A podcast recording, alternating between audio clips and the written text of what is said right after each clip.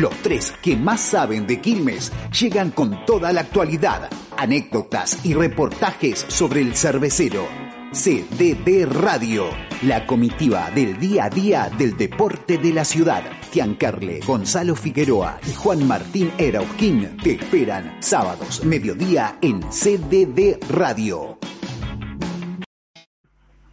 Yo vivía eh, ahí en, en Paz, entre Ortido Campo y Matienzo, al lado de la cancha, de, al lado de la casa de Menchu Saavedra. Vivía ahí y de chiquito a la cancha con mi abuelo con mi papá. Imagínate, nos íbamos caminando, y era una alegría para mí. Y bueno, después empecé, después me mudé, me vine para cerca de la cancha de, de Quilmes, ahora actual, el centenario, y de ahí hacer todas las infantiles en el club, en el club Quilmes. Fueron cinco años donde estuve eh, con, con compañeros, Chicha Velázquez, Tawicha Albornoz, un montón de chicos que, que tuvieron la posibilidad, eh, Mauri Lescano, eh, Betito Carranza, tuvieron la posibilidad de, de, llegar, y otros muy buenos compañeros y amigos que hoy tengo que, que no tuvieron esa suerte. Pero eh, todas las infantiles en el club, y después me fui del club, eh, pude sacar el pase, eh, por algunas cuestiones que no me gustaron, algunos manejos, y, y, y, me fui a probar Independiente, y justo con, conmigo fue Pablito Cantero y el Betito Carranza. Y de los tres quedé yo solo y el Beto se fue a Racing y Pablito después siguió su camino por otro lado.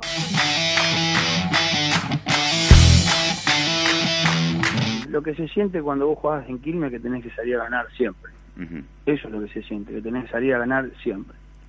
Es un equipo que es una institución grande que más allá de que uno es hincha y siente los colores y, la camiseta y la verdad que no puedo pedir más porque fueron del club que soy hincha es lo que me gustó toda mi vida pero uno sacando un poco de lado lo que te mencioné recién se da cuenta que aquí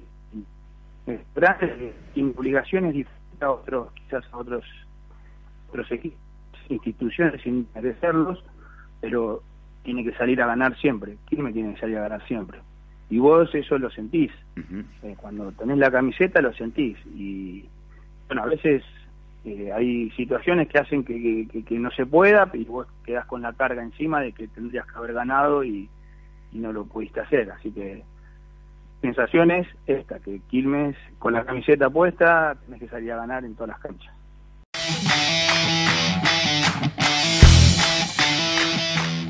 Sin duda, no quería ir a, tu costado de, de, hincha. ¿Qué recuerdo tenés como, como hincha en Guido y Sarmiento, supongo, obviamente?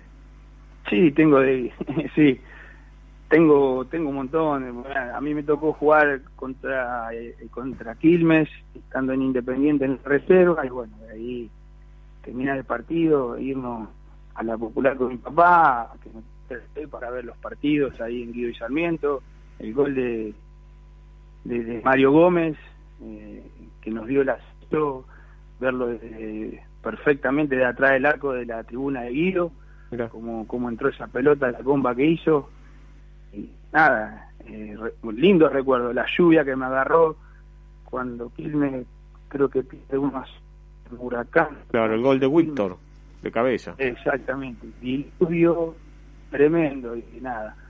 Eh, ese día nos, nos mojamos, pero no, no, no nos quedó nada sin, sin mojar.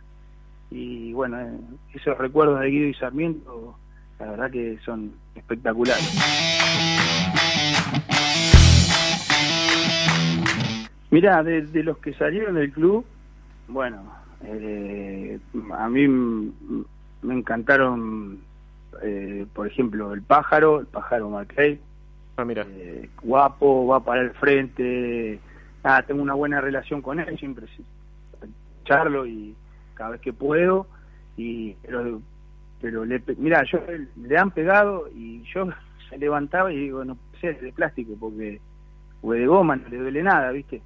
Y, e iba y tiraba unos centros bárbaros, Bennett ha, ha, hecho unos buenos goles por centro del pájaro, uh -huh, ha convertido claro. goles, ha logrado ascensos el, eh, el pájaro, así que bueno, nada, después obviamente uno, el Chapu, tremendo jugador, eh, y Mauri, Mauricio López, las dos veces que volví a Quilmes tuve la suerte de coincidir con él y, ha hecho cosas que son increíbles. Mauricio es un jugador impresionante. Después, este, bueno, obvio, yo he compartido con, con Tawichi, con, con, Chicha, con, con un montón de chicos, pero entre el pájaro, me quedo con los cuatro que, te nombré, que, que, voy a nombrar ahora, que el pájaro, Adrián, Jean Pietri, eh, con Mauricio y con el Chapo. La verdad que son futbolistas que, que por ahí te podían definir un partido solo.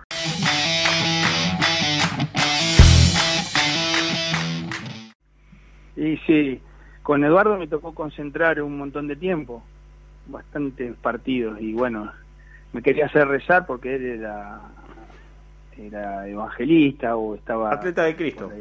atleta de Cristo. Y bueno, y eh, cuando llegaba la noche que para dormir, viste, que se apagaba la luz, este, eh, comenzaba a rezar y decía que era bueno, que sé yo, y digo, bueno, bueno, dale que yo te sigo, y me daba media vuelta y me acostaba a dormir, pero cada uno con sus cosas, Era, era bastante fuerte a la hora de ir a trabar, ¿no? varios se llevaron lesiones importantes con él. Yo me acuerdo un hecho, pero mirá, cancha de Olimpo, eh, jugábamos contra el equipo, contra Olimpo de Alfaro. Le, entraban fuerte, ¿viste? ahí creo que estaba el Chavo y la espada ya. Y le, entraban fuerte, le entraban fuerte. Y en un momento el negro repartió, pegó un grito, ¡oh! Grande, pero se escuchó en todo el estadio. Sí, sí, sí. Y, y después le, pero los atendió, eh, les dio, les dio, les dio fuerte a los dos. Pero mirá que los dos le daban, ¿eh? porque uno dentro de la cancha ve y escucha porque está está ahí, aquello, a, a 10 metros, 5 metros.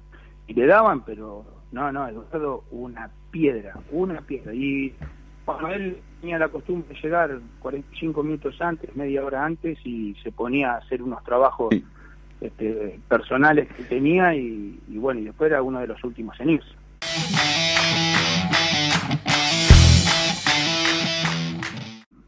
Me acuerdo que eh, estaba el zurdo López y, bueno, el zurdo me agarra y me dice, mira Aragón, eh, yo pedí dos refuerzos. Si me llegan a traer uno, eh, vos te quedás. Obviamente que si no me traen uno, vos te quedás. Pero si me llegan los dos, eh, no vas a tener lugar y yo prefiero que te vayas a préstamo. Yo, yo le dije, mira, zurdo, la verdad te agradezco que me vengas a decir las cosas de frente, pues ya sé cómo tengo que manejarme.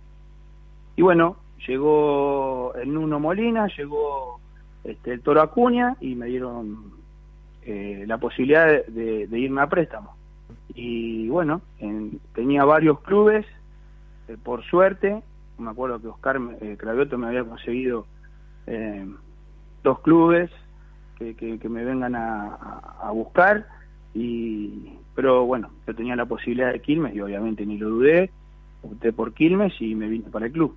Eh, vos estuviste en dos pasos muy emblemáticos en Quilmes. Bueno, ese paso, el primer paso, tiene que ver con la nueva cancha, tiene que ver con todo lo que había en el club con respecto a esto. Recién, por ejemplo, en el inicio de la charla contabas, bueno, la inauguración del cartel, el sponsor Cervecería Quilmes, que fue el desembarco, que fue toda una historia. El desembarco pues, tenía que ver con la identificación de la cerveza con la ciudad, con el club y demás. Un momento eh, diferente, distinto a nivel institucional llegaste a este a Quilmes. Un momento eh, raro en la historia de Quilmes.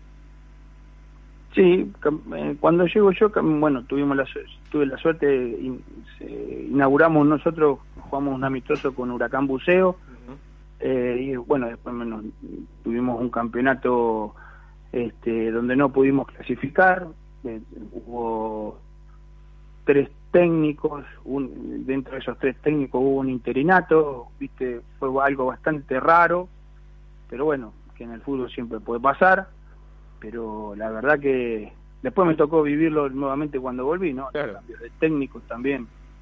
Eh, arrancamos con uno, terminamos con otro y, y la verdad que, un, hubo un, este, un gerenciamiento en la segunda etapa, y, pero en la primera etapa yo creo que teníamos un muy buen plantel, podíamos haber, este, de hecho veníamos muy bien en la primera parte donde estaba Villa, veníamos muy bien, y bueno, después se desmoronó lo que era el, el cuerpo técnico se, por distintas cuestiones y versiones eh, se terminaron yendo y bueno, después creo que se fueron después de un 3 a 2 o 3 a 1 en cancha de talleres en el, en el Chateau en ese momento. Después de ahí creo que Villa se va y, bueno, después viene Fernando, pero la verdad que con muchas irregularidades.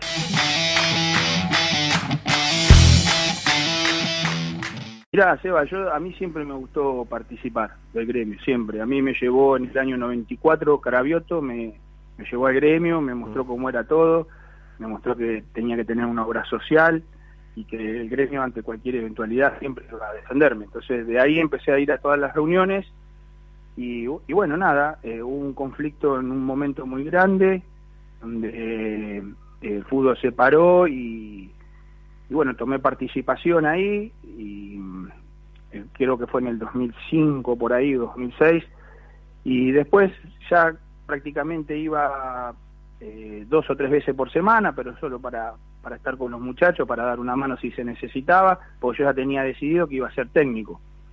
Y en el 2007, cuando me retiro, me llamó el turco, me llamó Marchi, me, tuvimos una charla bastante extensa y bueno, nada, yo tenía planificado eh, la semana siguiente a dejar los entrenamientos que iba a ir a ver y y bueno, Sergio me habló, tuvimos una charla bastante extensa, después lo hicimos personalmente, y bueno, me decidí seguir trabajar ahí porque siempre me gustó, siempre tomé participación, y la verdad que, es una manera también de seguir ligada, más allá de que me gusta lo que hago, y lo hago con, con total este eh, pasión, sí. conocimiento de lo que hago y estoy convencido, ¿no? Con un convencimiento de hacer lo que me gusta.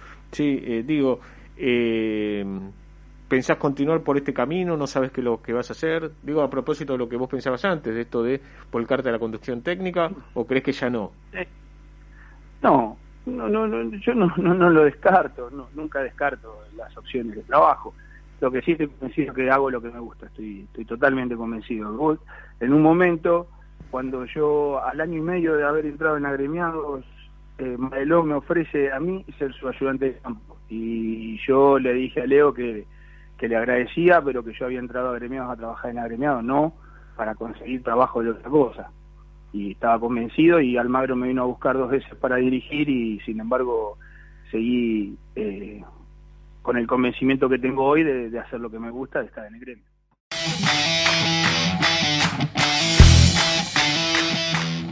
Eh, los muchachos siempre buscan algún algún consejo, alguna sugerencia con respecto a alguna, algún tipo de situación.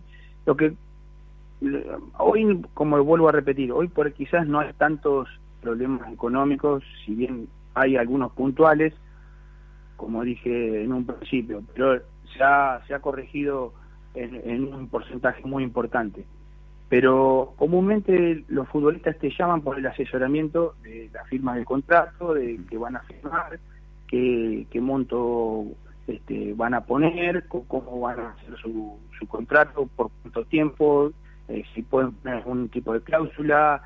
Entonces, este, los más en, en, su momento que ya tenían o los que he compartido planteles me llamaban y bueno, obviamente yo le todo el asesoramiento posible. Y hoy en día sigue ocurriendo.